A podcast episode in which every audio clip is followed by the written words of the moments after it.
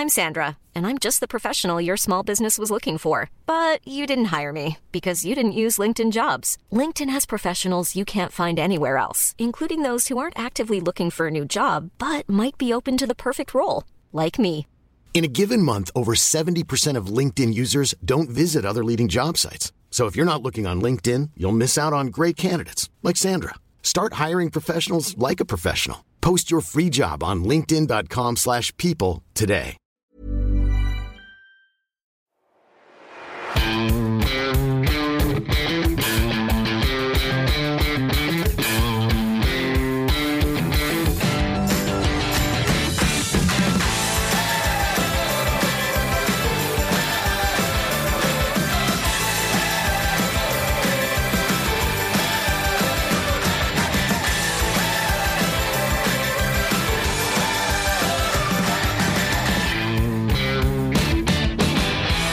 Moin Moin und herzlich willkommen zur ersten Finanzrocker Podcast Folge im Jahr 2019. Mein Name ist Dani Kort und ich habe heute den standesgemäßen Depot und Jahresrückblick 2018 für dich. Das mache ich jetzt ja schon zum vierten Mal und das ist das erste Mal, dass ich ein negatives Ergebnis im Depot hatte, aber ich glaube, ich bin auch nicht der Einzige und ich werde ein bisschen darüber erzählen, wie sich meine Dividenden entwickelt haben über das Jahr, wie sich meine Aktien geschlagen haben. Also ich habe die drei stärksten und die drei schwächsten Aktien in meinem Depot rausgenommen. Ich hatte in diesem Jahr leider Gottes sehr viele, sehr schlechte Aktien, aber äh, drei haben alles getoppt mit minus 60 Prozent und drüber. Und das ist natürlich etwas, was ja nicht ganz so einfach zu verkraften ist, aber letztendlich habe ich Fehler gemacht und äh, diese Fehler habe ich auch gemacht, damit ich daraus lernen kann und ich hoffe, dass ich das äh, zukünftig auch mache und darüber werde ich dann auch noch erzählen. Ja, und ich werde über meine Ziele im Jahr 2019 sprechen. Einige habe ich jetzt schon festgelegt und das ist jetzt in diesem Jahr auch ein bisschen anders als im Jahr 2018, denn ich habe mir nachweisbare Ziele gesetzt, wo ich dann auch gleich sagen kann, ähm, das war erfolgreich oder es war nicht erfolgreich. Eine Anmerkung noch vorweg, wenn du das Ganze nachlesen möchtest, dann gibt es einen Großteil mit Grafiken im Blog zu sehen. Das heißt, du gehst einfach auf finanzrocker.net und äh, schaust dir den Blogartikel an.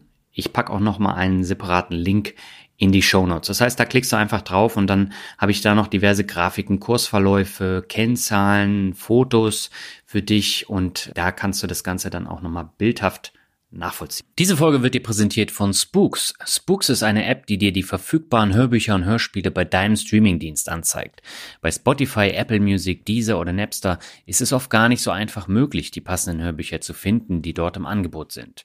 Viele wissen sogar gar nicht, dass es dort tolle Hörbücher gibt. Die kostenlose App hilft dir dabei, die passenden Hörbücher zu finden. Sie ist nach Genres und Stimmung sortiert und die Inhalte werden regelmäßig redaktionell aufbereitet und aktualisiert.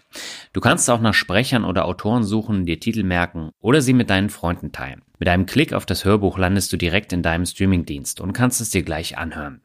Auf meiner Asienreise war Spooks Gold wert, weil ich mir vor meinen langen Flügen mehrere Hörbücher herunterladen konnte. Mit NSA, Nationales Sicherheitsamt und vor allem Teufelsgold von Andreas Eschbach waren auch richtige Knaller dabei. Momentan höre ich gerade die Hungrigen und die Satten von Timo Wermes, dem Autor von Er ist wieder da. Spooks, geschrieben S-P-O-O-K-S, findest du unter www.finanzrocker.net slash spooks und in jedem App Store, egal ob für Android oder iOS. Probier es doch mal aus, lade dir Spooks herunter und leg mit den Hörbüchern auf der Streaming-Plattform deiner Wahl los. Kennst du das Marshmallow-Experiment? Dieses führte der Verhaltenspsychologe Walter Mischel Ende der 60er, Anfang der 70er Jahre an der Stanford Uni mit Kindern aus der Vorschule durch. Ich glaube, bei der Finanzvisier rockt haben wir es auch schon mal angesprochen.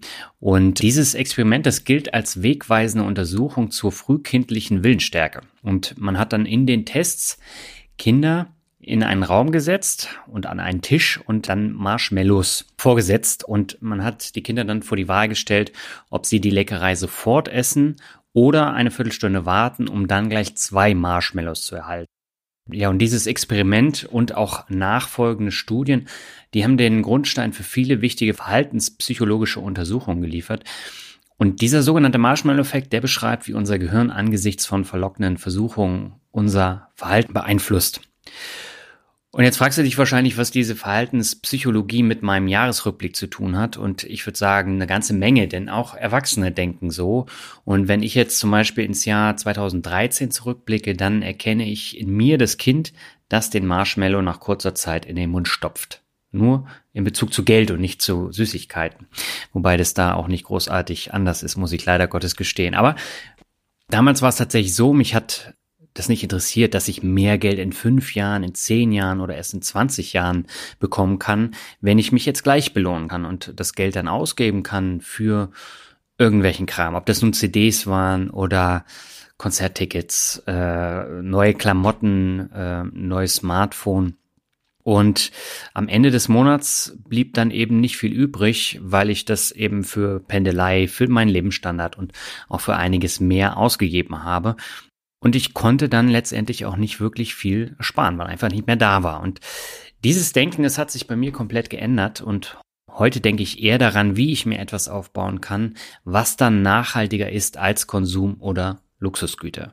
Und mit diesem etwas ist ein Vermögen gemeint, und zwar ein Vermögen, das man langsam aufbaut und das einem regelmäßige Erträge bringt. Nicht von heute auf morgen, sondern über viele Jahre und sogar Jahrzehnte. Und 2013 war es so, dass ich mir das nicht wirklich vorstellen konnte. Auch 2014, wo ich dann die ersten Kleckerdividenden von meinen Einzelaktien ausgeschüttet bekam, konnte ich mir nichts darunter vorstellen, wie ich dann wirklich einen Cashflow aufbauen kann, von dem ich dann womöglich irgendwann auch leben kann. Ich habe damals angefangen, stur über Sparpläne ETFs zu kaufen und dann eben parallel noch Einzelkäufe äh, gemacht. Und ich habe dann viele Fehler gemacht, habe daraus gelernt, mache das beim nächsten Mal besser. Ich versuche es zumindest besser zu machen. Und so entwickelte sich dann über vier Jahre ein stetig wachsender Cashflow von Dividendenerträgen. Und statt einem Marshmallow habe ich jetzt auf einmal ganz viele Marshmallows und nur weil ich auf die unmittelbare Belohnung verzichtet habe. Und zum, zum ersten Mal macht sich dann tatsächlich auch der Zinseszins bemerkbar. Zwar noch sehr klein, weil der richtige Zinseszins, der kommt meistens erst nach 10, 15 Jahren, wo man dann wirklich äh, dann auch merkt, dass sich die Zinsen dann nochmal ordentlich verzinst haben. Aber trotzdem, über vier Jahre sieht man das eben auch. Und ich gebe jetzt zu, dieses Beispiel ist stark vereinfacht dargestellt, aber es zeigt auf der anderen Seite auch, was selbst in wenigen Jahren möglich ist. Und im Jahr 2018 habe ich 60 Prozent mehr an Dividenden bekommen als 2017. Das nehme ich jetzt schon mal vorweg. Ähm, dafür haben aber auch die Schwankungen an den Märkten zugenommen und das macht sich im Aktienportfolio bei mir sehr stark bemerkbar, aber eben auch nicht, nicht nur bei mir, sondern bei vielen anderen auch. Und 2018 äh, war ein denkwürdiges Jahr für mich. Ähm, während auf der einen Seite Blog, Podcast und die persönliche Entwicklung nach oben schossen, gingen die Börsenkurse immer mehr nach unten. Und der DAX beendete beispielsweise eine sechs Jahre andauernde Gewinnserie mit einem Fettminus von minus 17 Prozent. Minus 6 Prozent waren es beim S&P 500 und genau in der Mitte lag der Eurostox mit etwa minus 12 Prozent. Und nur die wenigsten Leute werden eine positive Performance in diesem Jahr erreicht haben. Und auch meine Rendite war ordentlich im roten Bereich. Und neben den äh, schlecht laufenden Märkten waren bei mir aber auch Fehler dabei bei der Aktienauswahl. Also das muss ich mir jetzt leider Gottes dann persönlich dann auch ankreiden. Aber es bringt ja nichts, wenn ich mir da in die Tasche lüge. Darauf gehe ich gleich aber nochmal genau ein. Äh, jedenfalls, um nochmal auf dieses Marshmallow-Experiment zurückzukommen, das am Ball bleiben, auch wenn die Märkte mal extrem schwanken, das fällt mir viel, viel leichter, wenn ich merke, dass ich trotzdem jeden Monat alle drei, fünf, zehn Tage eine Dividende auf mein äh, Konto eingezahlt wird. Ja, ich gucke halt auch nicht ständig ins Depot, aber für mich persönlich vereinfacht es äh, die, die extremen Schwankungen an den Märkten schon enorm. Ja, ähm, beginnen möchte ich jetzt mal mit meinen Zielen 2017, die ich im letzten Depotrückblick aufgestellt habe. Das waren gar nicht so viele, aber es waren welche, die mir wichtig waren und die ich dann auch erfüllt habe. Zum einen die Aufstockung meines Depots von 29 auf 35 Werte.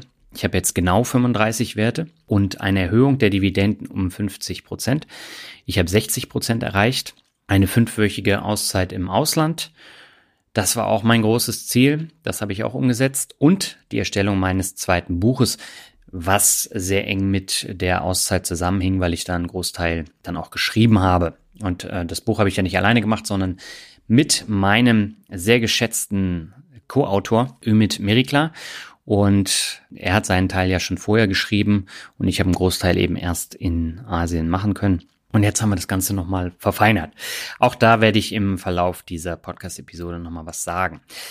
Kommen wir zur Rendite. Die Rendite liegt bei mir bei minus 7,03 Prozent. Das ist die zeitgewichtete Rendite. Der interne Zinsfuß, der liegt bei minus 7,25 Prozent. Und wenn man das gegenüber dem MSCI World stellt, äh, der hatte im Jahr 2018, also der Referenzindex ist bei mir der DBX Trackers MSCI World. Den habe ich in meinem Portfolio und den habe ich auch als Referenzindex zum Vergleichen äh, genommen. Der liegt bei minus 4,03, also drei Prozent besser. Und der interne Zinsfuß liegt bei minus 5,31 Prozent. Und ähm, wenn, wenn du die Zahlen nochmal genau gegenüberstellen möchtest und dir anschauen möchtest, dann schau einfach in den Blogartikel, da habe ich einen Screenshot gemacht aus Portfolio Performance. Und wenn man sich das mal anschaut, also bei meinem Depot ist es so, es fällt nicht so extrem, weil ich eben nicht nur Aktien drin habe, aber es steigt auch nicht so extrem. Also wenn man jetzt so den erfolgreichsten Monat 2018 vom MSCI World nimmt, das war der Mai mit plus 4,1 Prozent. Bei mir waren es halt nur plus 2,9 Prozent. Das Gegenbeispiel, der schlechteste Monat im MSCI World war der Dezember mit minus 8,4 Prozent und bei mir waren es minus 5,6 Prozent. Also nimmt die Höhen und die Tiefen nicht ganz so stark mit. Und das ist für mich eigentlich auch wichtig. Aber man muss jetzt halt sagen, der Dezember hat das eh schon schwache Jahr bei mir nochmal komplett runtergerissen. Und auch der Vergleich mit dem MSCI World äh, ist eben nicht besonders erfolgreich, weil es deutlich schlechter lief. Und letztes Jahr lief es auch schon ein bisschen schlechter. Und ja, wie gesagt, äh, ich investiere Cashflow orientiert und da gucke ich eben nicht ganz so auf die Rendite am Jahresende, sondern eher auf äh, das Wachstum vom Cashflow. Das reine Aktiendepot hat sogar minus 12 Prozent gemacht und deswegen ist es auch so wichtig, sein Depot breit aufzustellen, um nicht komplett von den Aktienkursen abhängig zu sein. Nur der DAX lief jetzt noch deutlich schlechter mit minus 17 Prozent, also nochmal ganze minus 5 Prozent schlechter. Aber bei mir war es tatsächlich so, das werde ich gleich auch nochmal erwähnen, dass ich schlechte Kaufentscheidungen getroffen habe und die hatten einen doch starken Einfluss auf meine Aktienperformance. Kommen wir zur Sparquote. Ja, ich hatte für 2018 befürchtet, äh, dass ich mich wegen meiner fünfwöchigen Auszeit einschränken musste, weil es ja unbezahlter Urlaub war. Und das musste ich natürlich dann äh, andererseits wieder abfedern. Aber das war glücklicherweise nicht der Fall, weil ich auf einem separaten Urlaubskonto von vornherein genug gespart hatte, und da hat sich dieses Mehrkontenmodell von mir tatsächlich als Vorteil entpuppt, weil ich da einfach immer was draufgepackt habe und davon habe ich dann eben die Reisekosten bezahlt und die Lebenshaltungskosten, die habe ich dann auch von anderem Geld bezahlt, was ich mir dann immer darauf überwiesen hatte. Und in dem Zeitraum konnte ich dann natürlich auch äh, nur weniger Aktien kaufen. So, äh, für Thailand habe ich mir zusätzlich bei N26 einen eigenen Space eingerichtet und habe ihn über mehrere Monate mit allem, was am Monatsende übrig blieb, bespart. Und die Spaces sind kostenlose, unverzinste Unterkonten, von denen das Geld innerhalb weniger Sekunden wieder abgezogen werden kann. In Asien konnte ich mir dann das ersparte Geld anschließend mit einem Wisch auf mein Hauptkonto übertragen. Und dafür sind diese Spaces bei N26 wirklich viel wert. Also das ist tatsächlich so, wie beim Money beispielsweise auch mit Unterkonten beim Tagesgeld, wo ich jetzt zum Beispiel meine Steuerrücklage überweise.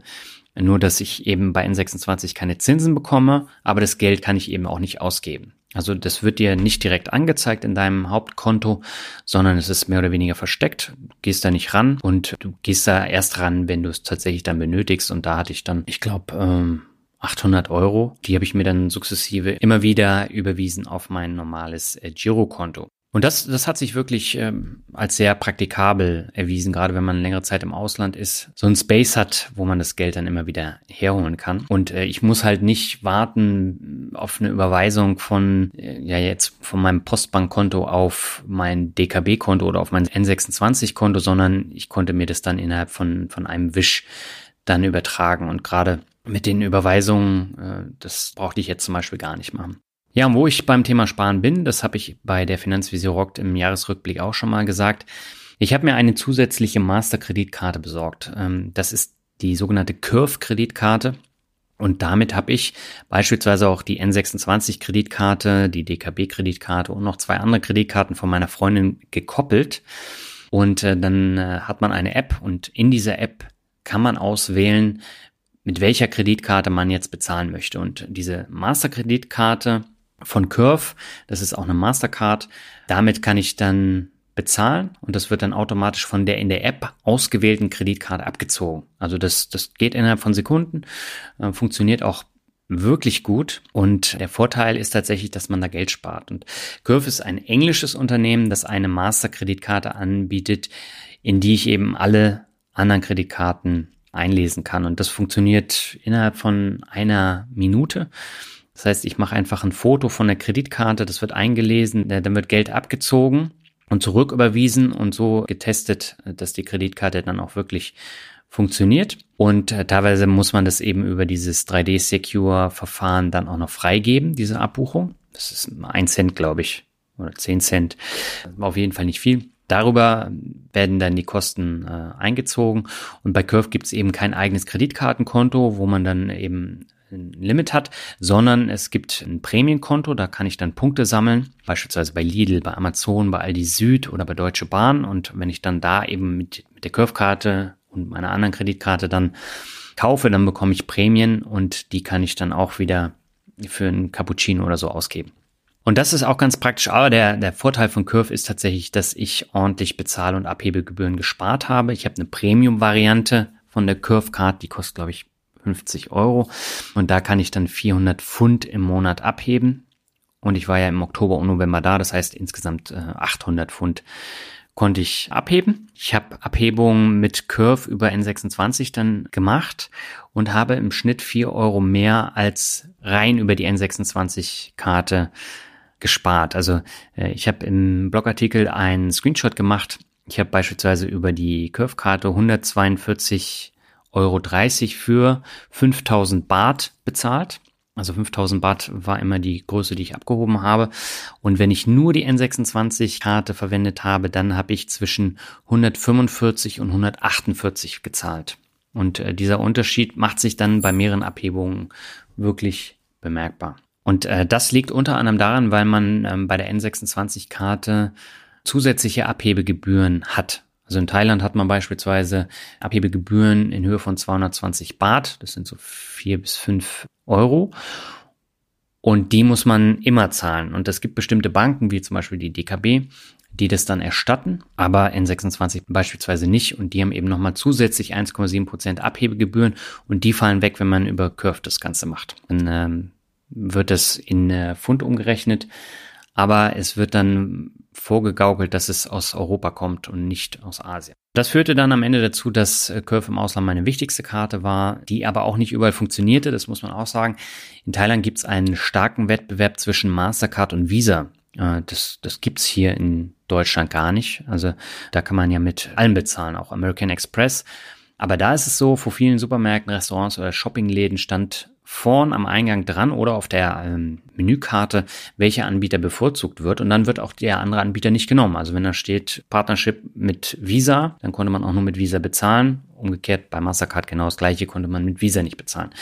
Und äh, ich hatte eine Situation, wo ich kein Bargeld mehr hatte und ich musste mit Karte bezahlen und das war ein Supermarkt, so ein 7-Eleven äh, wo ich ausschließlich mit Visa bezahlen durfte. Die haben meine Mastercard nicht genommen und dass sich bei Curve um eine Mastercard handelt, konnte ich damit nicht bezahlen. Ich hatte aber meine DKB-Visa dabei und damit konnte ich dann bezahlen. Das ist natürlich jetzt mein Finanzrocker-Konto, ähm, so dass ich das eben trennen musste von meinen Urlaubsausgaben. Aber ich war froh, dass ich die dabei hatte, weil eine andere Visakarte habe ich nicht. Und das war dann äh, halt so ein Fall, äh, wo man mit Curve allein nicht weitergekommen wäre. Deswegen ist es wichtig, dass man die anderen Kreditkarten auch irgendwie dabei haben sollte, wenn man äh, auf große Reise geht.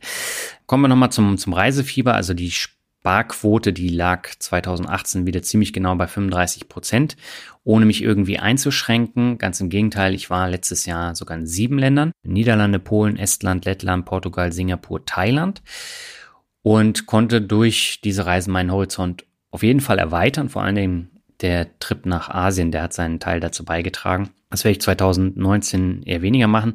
Da gehe ich eher auf Festivalreisen und äh, habe da die ganzen Reisen auch schon gebucht, aber die werden dann in Deutschland sein.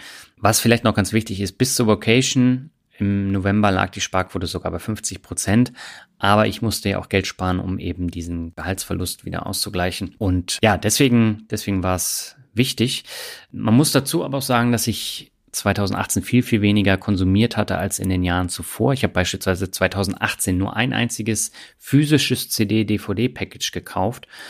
Und das musste aber auch sein, weil ich äh, im holländischen Tilburg so ein Once-in-a-Lifetime-Gig erlebt habe und das musste ich mir einfach äh, kaufen. Aber ansonsten als Spotify-Nutzer höre ich sehr, sehr wenig CD, auch wenn hier zweieinhalbtausend CDs im Wohnzimmer stehen, aber ich äh, höre relativ wenig äh, CDs.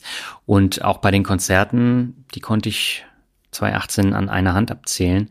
Und äh, dadurch sind natürlich auch viele Kosten weggefallen. Und was vielleicht noch wichtig ist, also bei Klamotten, ähm, da ist es so, dass ich mir durchaus Markenklamotten kaufe und dann auch ein bisschen mehr ausgebe, einfach weil ich gemerkt habe, dass die von der Qualität viel, viel besser sind und auch wesentlich länger halten als Billigklamotten. Und gerade jetzt für die Reise nach Asien, da brauchte ich Multifunktionsklamotten, weil ich nur mit einem Rucksack gereist bin. Also es war so ein 40 Liter Rucksack. Den hatte der Daniel Schöberl in dem äh, Mixtape-Interview im Februar erwähnt. Farpoint 40. Und da passt halt nicht so viel rein. Und deswegen habe ich mir Multifunktionsklamotten gekauft, die schnell trocknen, weil die Luftfeuchtigkeit gerade auf den thailändischen Inseln enorm war. Und äh, auf der anderen Seite, weil ich die eben auch einfacher waschen konnte. Ich hatte beispielsweise zwei normale T-Shirts dabei, die ich nach der Hälfte der Reise wegschmeißen musste, weil sie fürchterlich gestunken haben, weil die nicht richtig trocken wurden. Und ich hatte ja drei Tage, wo nur Regen und Sturm war und in der Wohnung konnte ich die nicht trocknen und äh, das hat einfach nicht funktioniert und die konnte ich dann wegschmeißen und diese Under Armour Shirts, die ich mir gekauft hatte, die haben so einen speziellen Stoff und der hält die stinkenden Bakterien fern und trocknet deutlich schneller. Und da konnte ich beispielsweise die neun Stunden Städtetour durch Bangkok bei über 30 Grad sehr angenehm überstehen und war halt nicht so nass geschwitzt. Und ich hätte jetzt nie gedacht, dass der Unterschied so groß ist, aber da hat sich das wirklich gelohnt, ein bisschen mehr für diese T-Shirts zu zahlen. Auch wenn viele dann meinten, ob ich denn Model für Anna Armour wäre, aber das war tatsächlich nicht der Fall, sondern das war einfach sehr, sehr praktikabel. Und gleiches gilt übrigens auch für meine beiden Tracking-Hosen, die ich dann mit hatte. Und da konnte ich dann eben das Hosenbein dann abmachen hatte dann eine kurze Hose. Die sind auch schnell getrocknet und die waren super angenehm zu tragen. Jeans hatte ich wirklich nur für den Flug mit. Und da muss ich jetzt wirklich sagen, lieber etwas mehr dann ausgeben und nicht so frugalistisch unterwegs sein, weil man einfach lange was davon hat und nicht immer wieder neue Sachen kaufen muss. Ja, man muss die Sachen eben auch nicht gleich wieder wegschmeißen. Und gerade bei, bei Reisen mit wenig Gepäck ist es sinnvoll, mit solchen Multifunktionsklamotten zu reisen. Ja, kommen wir zum Tages- und Festgeld. Ähm, bei Tages- und Festgeld gab es ein klein wenig Bewegung bei mir. Zum einen musste ich mein Urlaubskonto für die Asienreise plündern und in dem Zusammenhang habe ich es gleich aufgelöst und mein Urlaubsgeld bei Bondora Go and Grow angelegt. Das gibt auf jeden Fall mehr Rendite und ich kann es jederzeit eben zum Preis von einem Euro auf mein Konto überweisen. Bei dem anderen Konto gab es irgendwie eine Rendite von 0,05 Prozent und äh, also Zinsen habe ich da nicht wirklich bekommen. Ja, deswegen habe ich es jetzt umgeschichtet. Und mir ist auch völlig bewusst, dass das Risiko äh, ein anderes ist als beim Tagesgeld, aber da es sich beim Urlaubsgeld in der Regel nur um niedrige vierstellige Summen handelt, gehe ich das Risiko bewusst ein. Und zum anderen habe ich mit diesen N26 Spaces herum experimentiert und hier gibt es zwar keine Zinsen, aber es ist wirklich praktikabel, das Geld dann vor einer Reise dort anzusparen oder dann umzuschichten, um während der Reise dann einfach sofort darauf zugreifen zu können. Und 80 Prozent meines Risikoarmen Anlageteils liegen nach wie vor bei Moneyou. Dort habe ich drei Unterkonten und da sind die Zinsen jetzt mit 0,3 Prozent nicht toll, aber besser als nichts. Festgeld lohnt sich überhaupt nicht, weil die Rendite liegt irgendwie bei äh, 0,35 Prozent. Und wenn ich dann ran muss an das Festgeld, dann habe ich genauso viel wie beim Tagesgeld. Und deswegen nutze ich das Festgeld nicht, weil äh, das, das lohnt sich einfach nicht. Am Ende muss ich sagen, kommt es wirklich auf die Mischung an, dass man dann Tagesgeld als Puffervariante hat, wo man dann eben nicht rangeht, sondern nur dann, wenn man es tatsächlich braucht. Und dann die Urlaubsvariante, die ich dann noch habe, wo ich das dann für, für Reisen anspare. Und da komme ich dann halt jederzeit ran. So, kommen wir zum interessantesten Teil, nämlich zu den Aktien. Ich habe mir insgesamt sechs neue Aktienwerte ins Depot gelegt. Und mit meinen 35 Aktien decke ich mittlerweile 15 Branchen und 5 Länder ab. Leider entpuppte sich ein Großteil meiner Neuinvestitionen als Rohrkrepierer. Nur Sixt ging anfangs ab wie eine Rakete, um dann ab Oktober wie ein Stein wieder zu fallen. Ich muss sagen, ich weiß ehrlich gesagt nicht, was mit mir los war 2018, denn ich hatte wieder so einen Zockertrieb und ja, das hat irgendwie die, die Oberhand gewonnen.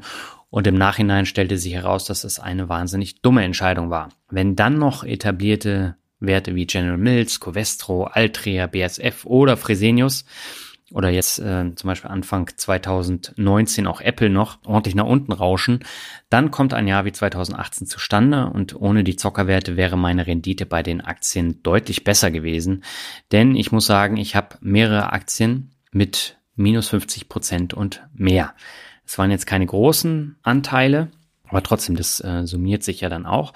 Und meine prozentuale Branchenverteilung im Jahr 2018, die habe ich als Screenshot in den Artikel gepackt. Also ich habe äh, beispielsweise Konsumgüterbranche 27 Prozent, dann habe ich Chemie, Pharma, Gesundheit, habe ich 15,46 Prozent und dann kommt äh, die Kraftfahrzeugindustrie mit 8,73 Prozent, Medien, Entertainment, Freizeit mit 7 Prozent und Software mit ja 7,7 Prozent. Und dann wird's immer kleiner. Jetzt äh, möchte ich meine drei Top-Aktien aus meinem Depot noch vorstellen. Das ist an erster Stelle Microsoft. Das ist auch mit Abstand die erfolgreichste Aktie in meinem Depot. Und seit der Umstellung auf Office in der Cloud, also dieses sogenannte Office 365, da sprudeln die Kassen beim Unternehmen aus Redmond und die Umsätze, die steigen immer mehr an. Und hier ist jetzt auch die Milliardenversenkung von der Übernahme der Nokia Handysparte vergessen. Die haben sie ja mittlerweile gar nicht mehr. Und äh, ja, das war natürlich ein Satz mit X, nämlich gar nichts. Und äh, wenn es eine Aktie in meinem Depot gibt, die in nahezu allen Kategorien überzeugt, dann ist es Microsoft und meinen Anteil werde ich bei günstigen Gelegenheiten dann sukzessive weiter erhöhen. Das ist jetzt nicht der Ultra-Dividendenwert, aber darauf kommt es ja auch nicht an. Aber ich habe jetzt insgesamt mit Microsoft 167 äh, Prozent Rendite. Das kann sich sehen lassen und die, die Ausschüttungen, die steigen auch immer weiter. Der zweiterfolgreichste Wert war im Jahr 2018 Hormel Foods und das ist ein amerikanischer Nahrungsmittelhersteller, der lange Zeit nicht so toll lief. Erst Anfang 2018 ging es ordentlich nach oben, wobei die Korrektur jetzt Ende 2018 auch für Hormel nicht halt gemacht hat. Da ist es dann nochmal ordentlich runtergegangen. Aber das Interessante ist, dass die Geschäfte bei Hormel tatsächlich laufen, während beispielsweise bei General Mills arge Probleme bestehen. Und da ist der Kurs ja auch ins Bodenlose gefallen. Hormel Foods lässt sich schon äh, mit General Mills äh, vergleichen. Es sind beides Nahrungsmittelhersteller und beide stellen cholesterinreiche, fetthaltige Lebensmittel her, die schon seit längerem nicht mehr sonderlich gefragt sind. Hormel Foods hat beispielsweise Frühstücksspeck, Chili oder Roastbeef im Angebot und ist somit ganz vorne dabei bei den ungesunden Lebensmitteln. Einem kleinen Zwischentief in 2017, da zeigen die Zahlen jetzt aber wieder nach oben, genau wie die Ziele für 2020. Da empfehle ich mal jedem in den Geschäftsbericht von Hormel 2018 reinzuschauen. Da bekommt man ein gutes Gespür für die Produkte, für die Ziele und auch für das Unternehmen. Und man bekommt vor allen Dingen auch Hunger, wenn man die ganzen Bilder da sieht. Überraschenderweise war Hormel 2018 das erfolgreichste Unternehmen aus der Konsumgüterbranche in meinem Depot, also wesentlich erfolgreicher als Unilever, General Mills. Äh, wen habe ich da noch im? Äh, ich glaube, das sind die, die größten. Und äh, die Aktie, die ist Dividendenadel, Dividendenbunker, Dividendensprinter, Gewinnrakete. Und seit 52 Jahren werden die Dividenden angehoben. Und ich hatte während der Schwächephase zweimal nachgekauft und bereue es einfach auch nicht, weil ähm, der Kurs einfach gut nach oben geht. Die Zahlen stimmen im Großen und Ganzen und die Dividende steigt halt auch jährlich. Und an dritter Stelle habe ich PayPal und das ist die erfolgreichste Aktie in meinem Depot nach Microsoft. Die Gesamtrendite seit dem Kauf liegt bei 138 Prozent. Ich habe die für 25 Euro gekauft damals und äh, auch in diesem Jahr entpuppte sich der Online-Bezahldienstleister mit 18,55 Prozent als Highflyer an der Börse. Und beim Online-Shopping führt nach wie vor kein Weg an PayPal vorbei. In Deutschland äh, bezahlten beispielsweise 69 Prozent ihre Ware online über das Portal des US-Unternehmens. Das war eine Statista-Umfrage im Jahr 2017. Das zeigt es ganz gut. Im Ausland ist die Zahl sogar noch höher. Und diese Zahl, die deckt sich tatsächlich auch mit den Erfahrungen, die ich beruflich mit PayPal gemacht habe, weil ich ja auch eine E-Learning-Plattform betreue, wo wir eben auch Bezahldienstleistungen anbieten. Und da wird halt auch über 50 Prozent der, der Käufe werden mit PayPal gemacht. Und da sieht man eben, das ist das Bezahlmittel im Internet. Und das Beste, die, die Umsätze steigen immer noch deutlich an. Das kotzt mich als Kunde natürlich enorm an. Also wenn ich jetzt äh, über eBay meine Waren verkaufe, ich zahle so viel Geld an PayPal, aber am Ende des Tages schlägt sich das dann in der Kursentwicklung der Aktie dann wieder. Aber allein mit dem Geschäft für ähm, diese Zahlungsabwicklung da ist das Unternehmen für die Zukunft nur bedingt gut aufgestellt, weil gerade Amazon holt mit Amazon Pay ordentlich auf. Und äh, da sieht man eben, das ist kein richtiger Burggraben mit diesem Online-Shopping, auch wenn man hierzulande jetzt PayDirect in die Schranken gewiesen hat. Aber PayPal äh, versucht halt, sich breiter aufzustellen und man hat jetzt beispielsweise 2018 eine Beteiligung an Raisin gekauft. Raisin ist die Mutter von Weltsparen und Weltsparen ist ja beispielsweise jetzt nicht mehr nur diese, diese Plattform für Tages- und Festgeld im Ausland, sondern man hat auch eine Kooperation gemacht mit Vanguard. Man bietet jetzt also auch ETFs an. Das heißt, man kann ETF-Sparpläne da auch mit nutzen. PayPal versucht halt darüber auch in andere Märkte vorzustoßen. Was ich noch spannend fand, ist die Zusammenarbeit mit Google für Google Pay. Das heißt, man kann jetzt äh, bei Google Pay dann also seinen PayPal-Account angeben und äh, bezahlt dann darüber und muss nicht zwangsläufig eine Kreditkarte dann da angeben. Das ist natürlich dann auch wieder was, was enorm wächst und wo äh, PayPal dann am Ende auch äh, Geld mit verdient. Ja, und mit dieser Kooperation mit Google holt man sich dann eben noch ein Stück vom Mobile Payment Kuchen ab, der mit Sicherheit dann auch weiter wachsen wird. Und ich bin einfach gespannt, was künftig noch für Entwicklungen bei PayPal kommen. Der Umsatz geht ja der Prognose nach auch künftig weiter nach oben. Und auch wenn ähm, das KGV, das Kursgewinnverhältnis mit 40 sehr hoch ist, ist das bei einem Wachstumswert wie PayPal eher Normalität und ich behalte die Aktie weiterhin in meinem Depot.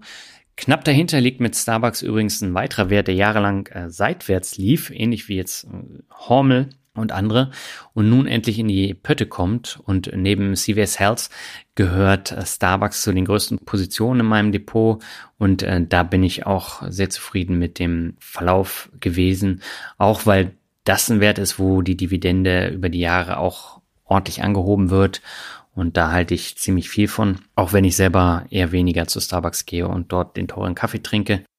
So, kommen wir mal zu den äh, Flop-Aktien. Davon habe ich einige. Ich glaube, 20 oder über 20 äh, Flop-Aktien. Und die schlimmsten, die stelle ich jetzt mal vor. Die erste habe ich schon oft erwähnt im letzten Jahr. Das ist die KPS AG. Ich habe äh, Monate mit dem Kauf von KPS gezögert.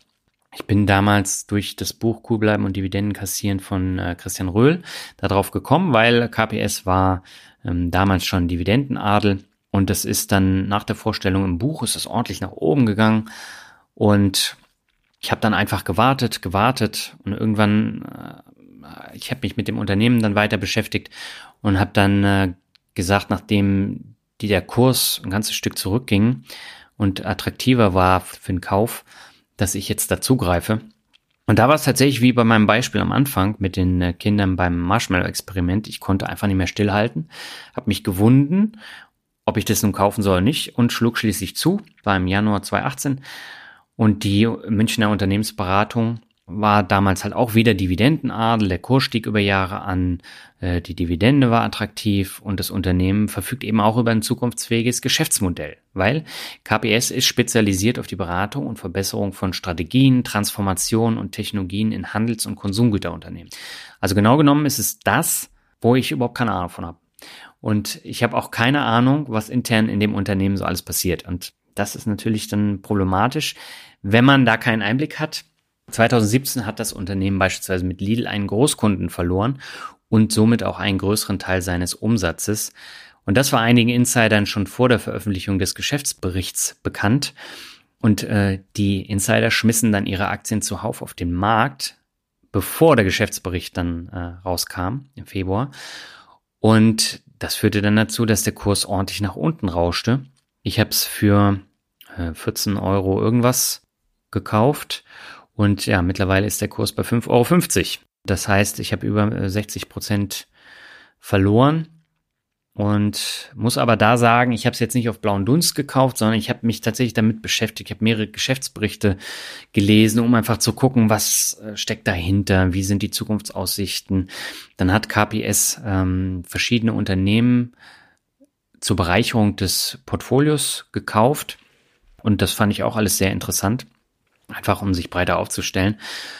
Und ja, gerade diese Strategie und Prozessoptimierung im Handel, das wird in den nächsten Jahren eine wichtige Rolle spielen. Man sieht es ja beispielsweise an den Kaufhäusern, Karstadt, Galeria Kaufhof, ähm, die jetzt dieses Shop im Shop-Prinzip sehr, sehr gut umgesetzt haben und dadurch eben auch, also gerade Karstadt ist ja wieder in den schwarzen Zahlen gelandet und deswegen diese Strategie und Prozessoptimierung wird künftig auch in, in anderen Läden, äh, in Malls und äh, da überall eine große Rolle spielen. Von daher ist es ein Themengebiet, wo KPS sich mit beschäftigt, was sehr zukunftsträchtig ist. Aber wenn man jetzt einen wichtigen Kunden verliert und eine Einnahmedelle hat, weil man eben viel investiert hat, dann ist es eine vorübergehende Schwäche und man muss nicht ganz gleich das Unternehmen in Frage stellen. Und deswegen habe ich äh, keine Aktie von meiner ersten Tranche verkauft, habe aber auch nicht weiter investiert, weil das war mir dann doch zu heikel. Und im Dezember 2018 hat jetzt KPS bekannt gegeben, dass die prognostizierten Zahlen sogar leicht übertroffen wurden. Und auch wenn die Unternehmensberatung wegen sinnvollen Übernahmen weniger verdient hat, wurde das prognostizierte EBIT erreicht. Und daraufhin ist der Kurs dann um 10% nach oben gegangen. Und ja, ich bleibe einfach weiterhin hier investiert, werde aber auch nicht nachkaufen, und schau mal, wie es jetzt im Februar ähm, bei der Veröffentlichung des nächsten Geschäftsberichts abgeht. Ich hoffe mal nicht, dass es dann noch weiter nach unten geht. Die zweite Aktie, die ein absoluter Reinfall war im Jahr 2018, war der schwäbische Automobilzulieferer Elring Klinger. Und das war sozusagen die negative schwarze Kirsch von meinen Verlustwerten. 2017 war es in meinem Portfolio noch 30 Prozent im Plus. Also ich habe es für 12 Euro gekauft. Ende 2017 war es bei 18 Euro. Da habe ich gedacht, oh, das ist ein guter Kauf. Ja, und 2018 hat die Aktie in meinem Depot ganze minus 62 Prozent eingefahren. Und das liegt daran, weil in Klinger ein eklatantes Margenproblem hat. Denn während der Auftragseingang und der Umsatz kontinuierlich über die Jahre ansteigen, sinken das EBIT und damit der Gewinn seit 2017 immer weiter nach unten. Und wie sich das auf absehbare Zeit in der problembehafteten Automobilbranche ändern soll, das ist eine Frage, die keiner beantworten kann und am wenigsten Elring Klinger selbst. Und genau deshalb ist der Aktienkurs ins Bodenlose gefallen. Und zu allem Überfluss wurde gemunkelt, dass es auch noch der Dividende an den Kragen geht und sie ausgesetzt werden soll. Ob das nun so kommt, das wird sich jetzt erst im Verlauf des Jahres so zeigen. Aber ähm, gerade wenn man Margenprobleme hat und Gewinnprobleme, dann wäre das natürlich ein Mittel, wäre das Streichen der Dividende natürlich ein Mittel, was man dann umsetzen kann und dann ist es noch viel weniger attraktiv. Und äh, an der Grafik, die ich jetzt auch in den Blogartikel gepackt habe, da sieht man, dass Elring Klinger jetzt zum Beispiel sehr günstig zu haben ist. Ist auch kein Wunder bei dem äh, Kursverlust. Das derzeitige Kursgewinnverhältnis beträgt 7,31. Wenn man das jetzt mal dem 10-Jahres-KGV gegenüberstellt, ähm, das liegt bei 15 und das heißt, also das ist wirklich sehr günstig. Die Dividendenrendite mit über sieben Prozent sagt hingegen nicht viel aus. Wenn das Unternehmen diese streichen sollte, dann wird es natürlich problematisch. Und im Gegensatz zu KPS habe ich hier aber nach dem ersten Absturz nachgekauft und habe mir hinterher dann die Frage gestellt, warum ich das überhaupt gemacht habe. Weil äh, ehrlich gesagt ist mir das ein Rätsel, denn wenn ein Unternehmen solche Probleme hat, dann sollte man lieber die Notbremse ziehen und verkaufen, statt nachzukaufen. Ja, und das war tatsächlich eine dumme Entscheidung, mit der ich jetzt leben muss. Verkaufen werde ich die Aktien trotzdem nicht, aber auch hier fahre ich künftig wie bei KPS an der Seitenlinie. Und wenn man sich jetzt das Geschäftsmodell und die Produkte von Elring Klinger mal anschaut, ähm, also Sie stellen zum Beispiel Zylinderkopf oder Spezialdichtungen her, Kunststofftechnik, Abschirmtechnik oder Geräte zur Abgasnachbehandlung in der Automobilindustrie. Das sind ja alles Sachen, die werden künftig auch noch benötigt gehört die Zukunft aber in diesem Bereich der E-Mobility. Autonomes Fahren, alles was dazugehört. Und da hat man halt nur ein Prozent des Produktportfolios auf diesen Bereich bei Erin Klinger drauf ausgerichtet. Und hier kommt es eben tatsächlich darauf an, wie die Schwaben jetzt diesen Wandel hin äh, zur E-Mobility hinbekommen. Und dementsprechend wird sich auch der Kurs entwickeln. Ich hatte gehofft, dass sich die Abwärtsspirale der Aktie ändert und deswegen auf das Unternehmen gesetzt. Aber jetzt ist tatsächlich ein Wertvernichter, der innerhalb von fünf Jahren ganze 70 Prozent verloren hat. Und äh, da muss man sich natürlich die Frage stellen, ob man in sowas investieren sollte. So, kommen wir zum dritten Unternehmen, was mir ordentlich Verluste eingefahren hat. Und das ist General Electric. Und das ist insofern ein Zockerwert, weil die sind ja auch gnadenlos runtergeprügelt worden von über 30 Euro auf 11 Euro und dann habe ich einen Sparplan, äh, Sparplan äh, erstellt auf General Electric Aktien, weil ich gedacht habe, da wäre es ja möglich, dass es da dann künftig wieder nach oben geht. Und ja, letztendlich war genau das Gegenteil der Fall. General Electric hat die Ergebnisse in fast allen Sparten an die Wand gefahren. Und deshalb befindet sich der Börsenkurs seit einigen Monaten noch mehr im Absturz als äh, schon vorher. Und äh, um eben nicht direkt ins fallende Messer zu greifen, hatte ich eben diesen Sparplan eingerichtet, um dann vom Durchschnittskosteneffekt zu profitieren. Das ging eine Zeit lang äh, gut und auch die Dividende war sehr gut, bis dann die Horrorergebnisse einzelner Sparten wie bei den Kraftwerken äh, bekannt wurden.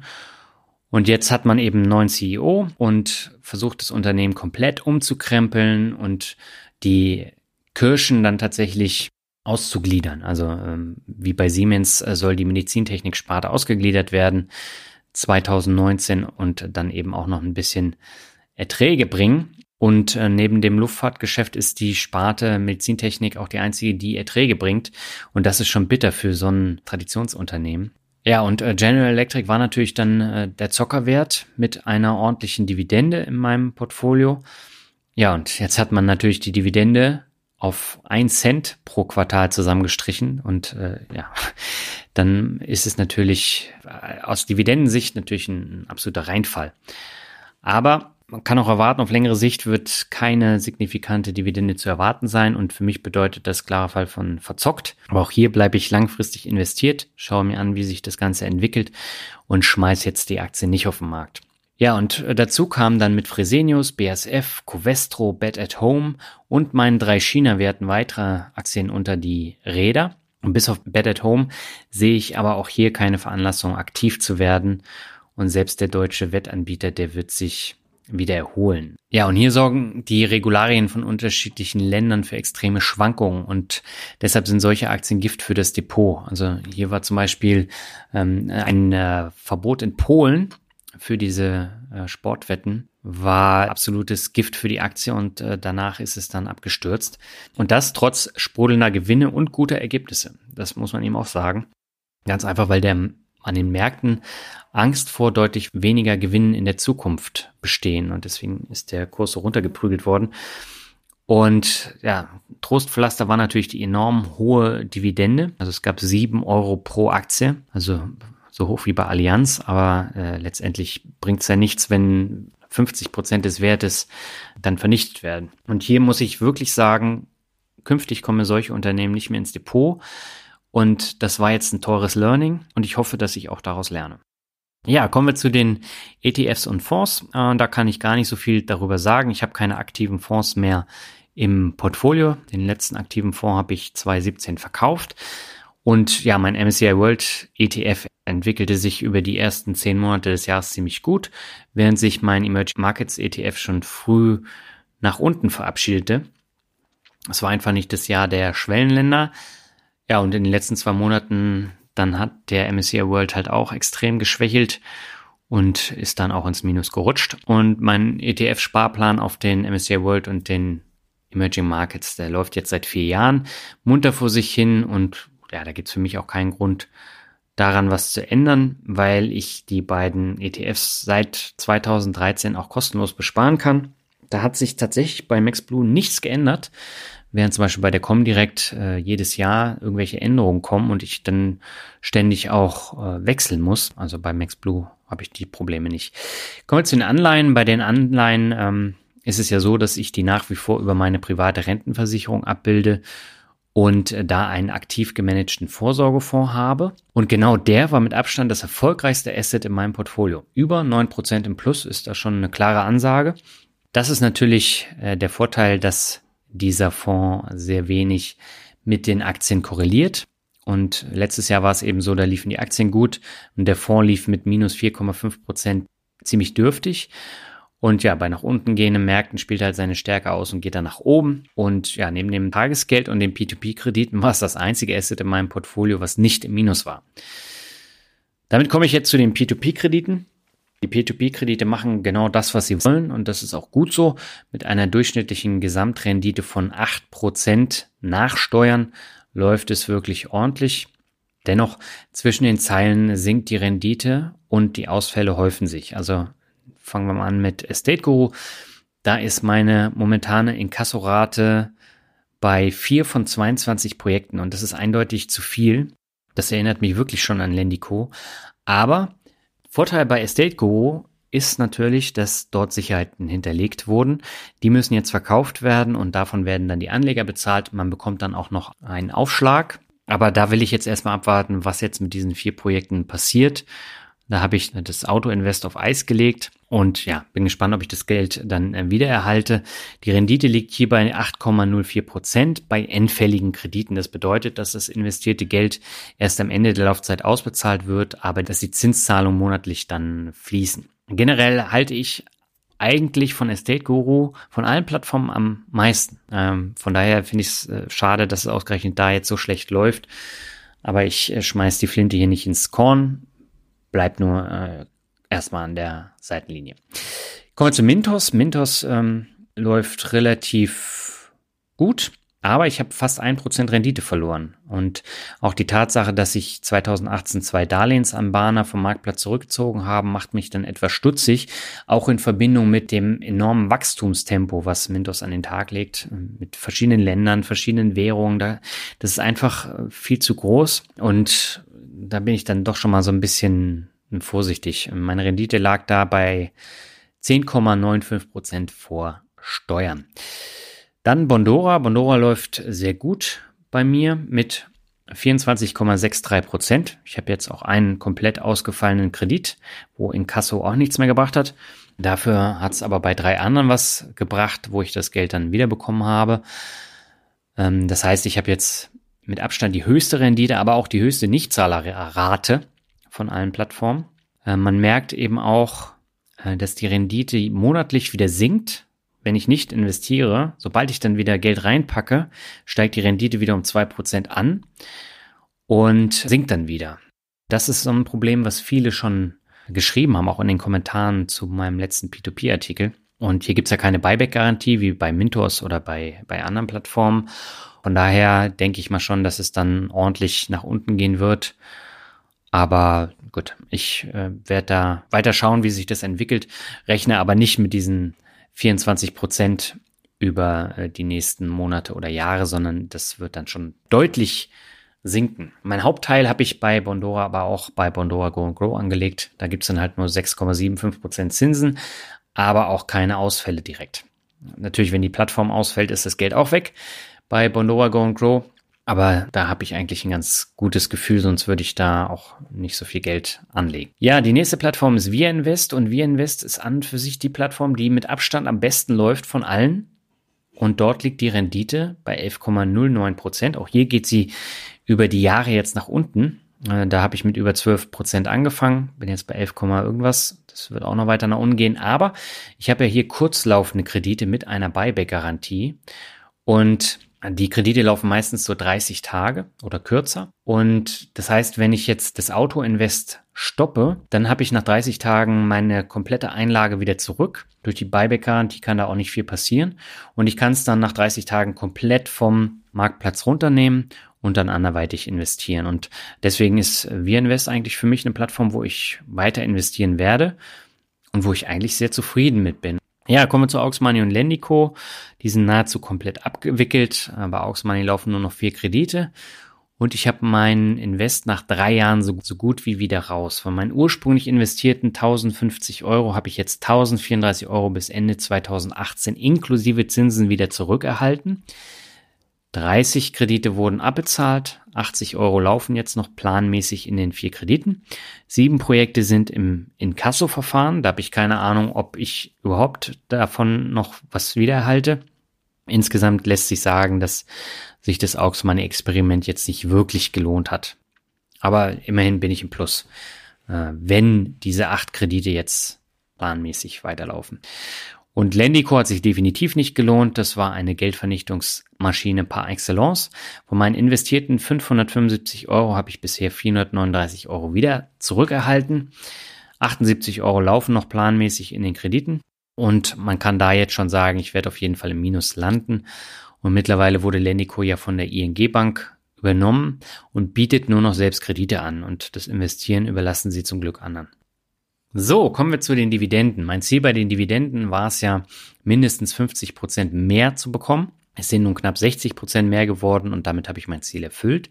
Der einzig schwächere Monat im Vergleich zum Vorjahr war der November. Das lag aber daran, dass ich 2017 noch die Erträge von meinem letzten aktiven Aktienfonds erhalten habe, den ich im Dezember 2017 verkauft habe. Das war der DWS Top Dividende. Der lief ziemlich schlecht in den letzten Jahren, deswegen habe ich ihn dann auch verkauft. Aber die Dividende war schon ordentlich und das konnte ich jetzt nicht mit den Einzelaktien wieder auffangen. Äh, also zumindest nicht im Jahr 2018. Da fehlt mir jetzt ein bisschen was, aber ich habe ein gutes Gefühl, dass ich da im nächsten Jahr das dann steigern kann. Ansonsten sind die Dividendenerträge in jedem Monat mehr geworden als 2017. Teilweise hat sich das sogar mehr als verdoppelt. Also gerade der Mai, der war doppelt so hoch wie im Jahr davor. Der August war mehr als doppelt so viel wie davor und auch der, der April lief sehr gut. Ich habe da auch einen Screenshot in dem Blogartikel. Ja, und ich habe alle Dividendeneinnahmen im Folgemonat wieder reinvestiert, sodass kein Geld auf dem Verrechnungskonto rumlag. Und ja, also damit bin ich absolut zufrieden und das soll jetzt 2019 noch besser laufen. Kommen wir zu den Steuern. Meine gezahlten Steuern waren 2018 natürlich etwas höher als 2017 und das lag an der ordentlichen Dividendensteigerung. Spannend war es für mich aber zu sehen, wie das Anfang Januar mit der Vorabpauschale bei den thesaurierenden ETFs läuft. Und am Ende war es völlig unspektakulär. Mir wurden von meinem Freistellungsauftrag einfach die Steuern abgezogen. Und das Geld wird erst vom Konto abgezogen, wenn der Freistellungsauftrag gleich schon Anfang Januar überschritten wird. Und äh, du kannst jetzt zum Beispiel bei Just ETF selbst errechnen, wie hoch diese Vorabpauschale dann bei dir im Depot ist, auch für die Zukunft. Da ist auch ein Link in den Show Notes. Und äh, was noch interessant ist, das ist die neue Handhabung der US-Quellensteuer bei ETFs. Denn ähm, hier lohnen sich beispielsweise ETFs aus Irland, weil sie die US-Quellensteuer zur Hälfte zurückfordern können, also 15 Prozent. Und das verbessert dann am Ende die Performance von ETFs mit US-Aktien, die in Irland aufgelegt werden. Da gibt's auch einen ausführlichen Artikel bei Just ETF zu dem Thema. Schaut da mal rein, wenn dich das interessiert.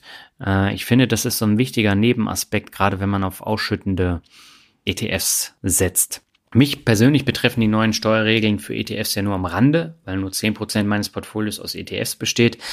Aber wenn dich die Punkte stärker betreffen, dann empfehle ich dir wirklich nochmal einen Blick auf die Just ETF Artikel zu werfen, einfach um auch ein besseres Verständnis dafür zu bekommen. Kommen wir zu den Kryptowährungen. Ketzerisch könnte ich jetzt fragen, ob die nicht schon tot sind. Äh, die Märkte sind jedenfalls ordentlich nach unten gerauscht.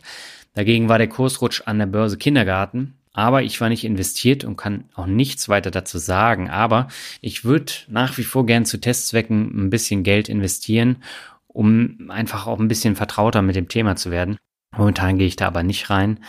Ende Januar habe ich das Thema aber nochmal als Randthema in einem sehr abwechslungsreichen Podcast-Interview. Und wenn das dann tatsächlich auch kommt, was wir da besprechen, dann werde ich auch definitiv äh, investieren und dann kann ich im nächsten Depotrückblick vielleicht ein bisschen mehr dazu sagen. Kommen wir zu den Zielen 2018 und der Teil mit den Zielen, der ändert sich zumindest für mich persönlich deutlich im Vergleich zu vorher. Denn äh, ich habe mir gerade für Finanzrocker jetzt monatliche und jährliche Ziele überlegt und auch eine Zieltabelle erstellt, einfach um die Entwicklung noch besser überblicken zu können. Ich habe da 2018 angefangen, die monatliche Entwicklung noch besser aufzuschlüsseln und habe das jetzt in Ziele für 2019 dann umgesetzt. Bisher hatte ich mir nur ungefähre Jahresziele gesetzt, die zwar ganz hilfreich waren, aber gerade für die Planung für das kommende Jahr nicht sonderlich hilfreich waren und auch nicht sonderlich genau. Und deswegen werde ich das Ganze jetzt äh, genauer machen und habe aber dann auch noch ein paar Ziele für 2019 darüber hinaus. Also ich möchte meine Einzelwert auf 40 erhöhen, davon mindestens zwei Reads. Also äh, das hatte ich mir eigentlich schon für 2018 vorgenommen, dass ich Reads ins Portfolio hole, hat dann nicht äh, geklappt, weil ich mich ja verzockt habe. Das wird definitiv äh, jetzt 2019 anders. dann möchte ich die Dividenden um, um 70 Prozent erhöhen. Das äh, sollte eigentlich auch möglich sein, weil ich ja jetzt keine große Auszeit geplant habe. Und wenn alles so läuft wie bisher, dann ähm, sollte ich das auch gut steigern können.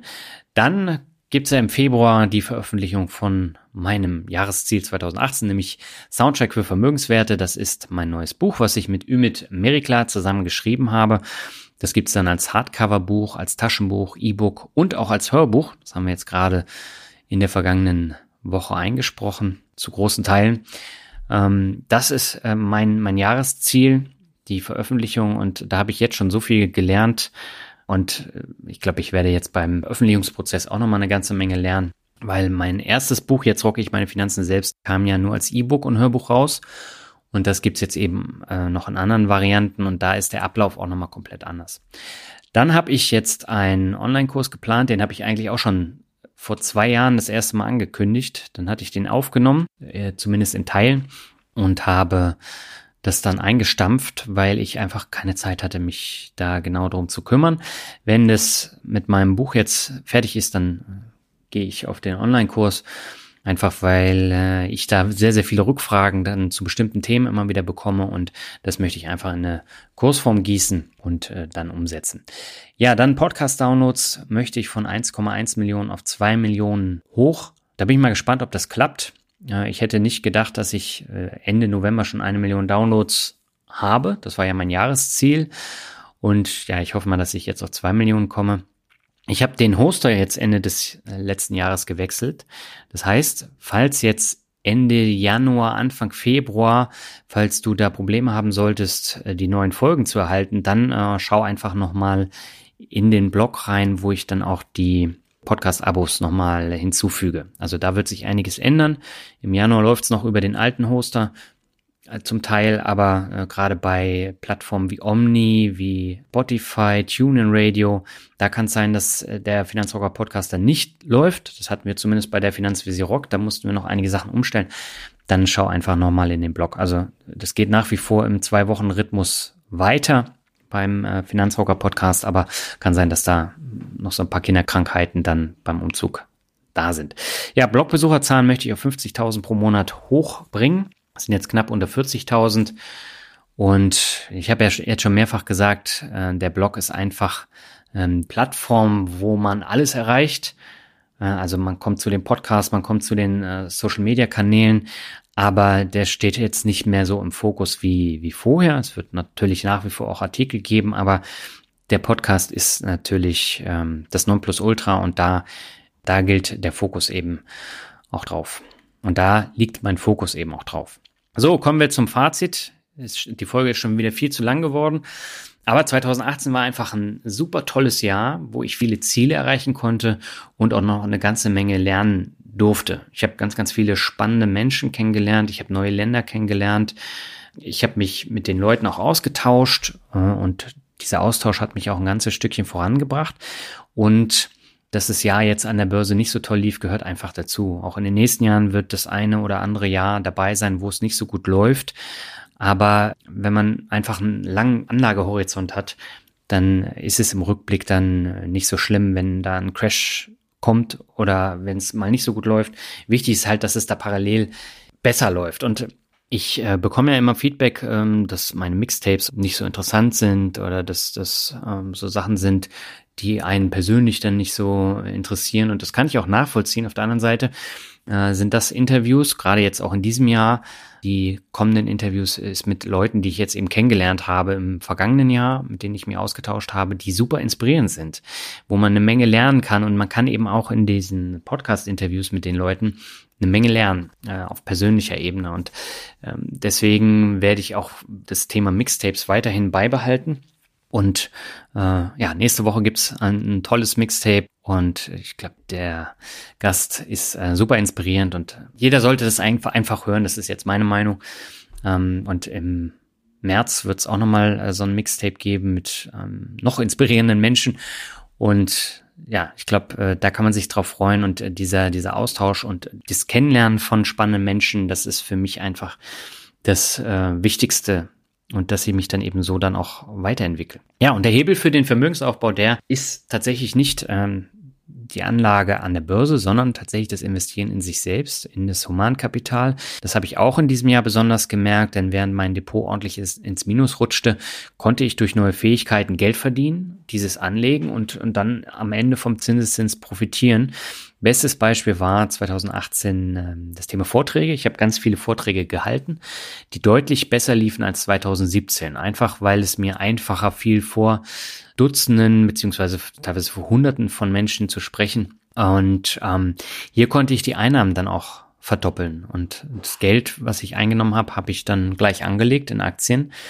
Und die Dividendenerträge, die ähm, machen sich dann eben auch bemerkbar. Und das, das ist jetzt zum Beispiel, äh, wo ich mir immer wieder sage, bin froh und dankbar, dass ich die Möglichkeit hatte, das umzusetzen und dass ich mich auch getraut habe, mich auf eine Bühne zu stellen und einen Vortrag zu halten, auch wenn das Feedback dann mal nicht so toll war. Aber dadurch wächst man ja eben. Ist bei der Geldanlage ja nicht anders. Also äh, nur wenn ich das Geld dann tatsächlich anlege und äh, dann auch lerne und Fehler mache und die dann eben abstelle, dann verdoppeln sich auch die Einnahmen am Ende oder die Anlagen.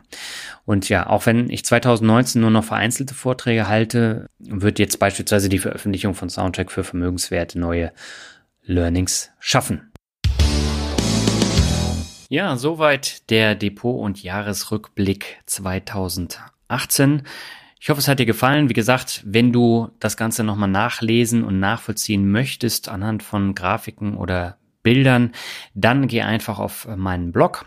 Den Link zu dem Artikel findest du direkt in den Show Notes. Und bevor ich jetzt ganz zum Ende komme, habe ich noch drei Bewertungen für dich. Die erste stammt von Alex FCR. Er schreibt, läuft bei dir cooler Podcast weiter so. Vielen Dank für die Bewertung. Die nächste stammt von Miss Moe und er oder sie schreibt individuelle Erwachsenenbildung mal anders. Tolle Infos rund um Finanzen und Do-it-yourself-Wissen, sehr sympathisch, könnte meiner Meinung nach manchmal etwas mehr kritisch mit den Themen umgehen. Mir fehlt manchmal ein wenig Pep in der Sendung. Daniel ist mehr der Finanzgentleman als ein Rocker. Trotzdem wertvolle Infos. Ja, ich danke dir herzlich für die Bewertung und das ist natürlich ein Thema, was ich schon des Öfteren mal gehört habe. Und da gebe ich dir auch völlig recht. Und da bin ich natürlich gefragt, das äh, dann auch noch ja, weiterhin kritisch nachzufragen, gerade bei der Folge mit Malte Krüger, da kam das natürlich raus, da musste ich auch kritisch nachfragen, einfach weil er vom Typ her so komplett anders war als ich und weil ich mit seinen Aussagen irgendwie nicht übereingestimmt habe. Deswegen habe ich da nachgefragt, vielleicht sollte ich mir tatsächlich mehr Leute in den Podcast einladen, die ja, die ich nicht kenne und die äh, auch ein komplett anderes Meinungsbild haben. Habe ich bisher noch nicht so wirklich überlegt. Also es gibt Leute wie äh, jetzt Malte Krüger oder Marc Friedrich, wo das äh, dann so ist. Aber da gibt es mit Sicherheit auch noch andere. Und ich glaube, einfach um so einen Kontrapunkt zu setzen, wäre es wichtig, auch solche Gäste mal einzuladen. Die werden auch kommen. Aber äh, ich muss natürlich einen Aufhänger finden für das Interview und äh, warum ich das Ganze dann auch interessant finde, weil nur dann äh, habe ich auch Lust, einen Podcast zu machen. Aber das ist eine Herausforderung fürs Jahr 2019 und auch die hoffentlich folgenden Jahre. Und ja, ich nehme das einfach mit und ich sehe es nicht anders als du. Aber auf der anderen Seite muss man eben auch sagen, nur um da kontrovers zu diskutieren, brauche ich kein Podcast-Interview machen, sondern der muss eben auch schon ein Hintergrund dabei sein. So, vielen Dank auf jeden Fall für die Bewertung und die letzte stammt von Beno234 und er schreibt vielen, vielen Dank für dieses einzigartige Format.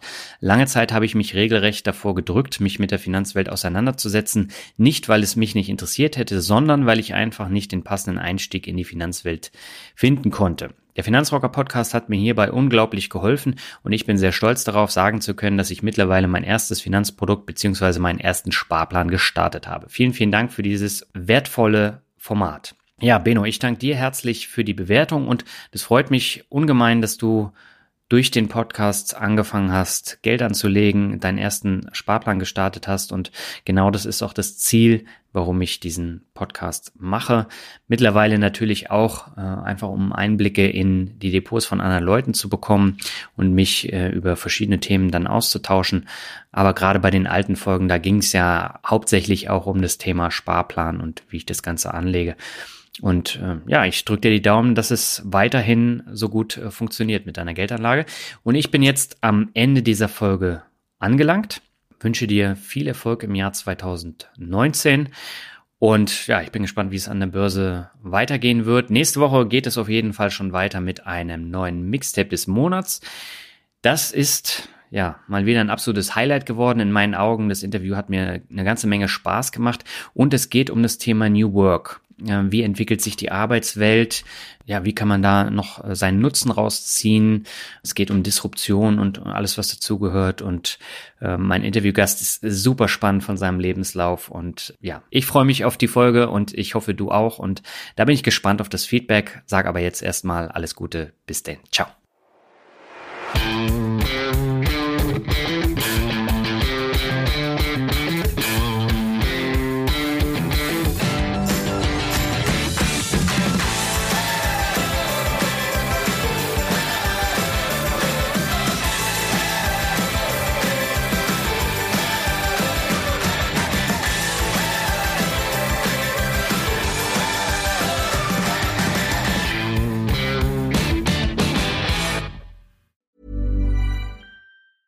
Planning for your next trip? Elevate your travel style with Quince. Quince has all the jet setting essentials you'll want for your next getaway, like European linen, premium luggage options, buttery soft Italian leather bags, and so much more. And is all priced at 50 to 80% less than similar brands. Plus, Quince only works with factories that use safe and ethical manufacturing practices. Pack your bags with high-quality essentials you'll be wearing for vacations to come with Quince. Go to quince.com slash pack for free shipping and 365-day returns.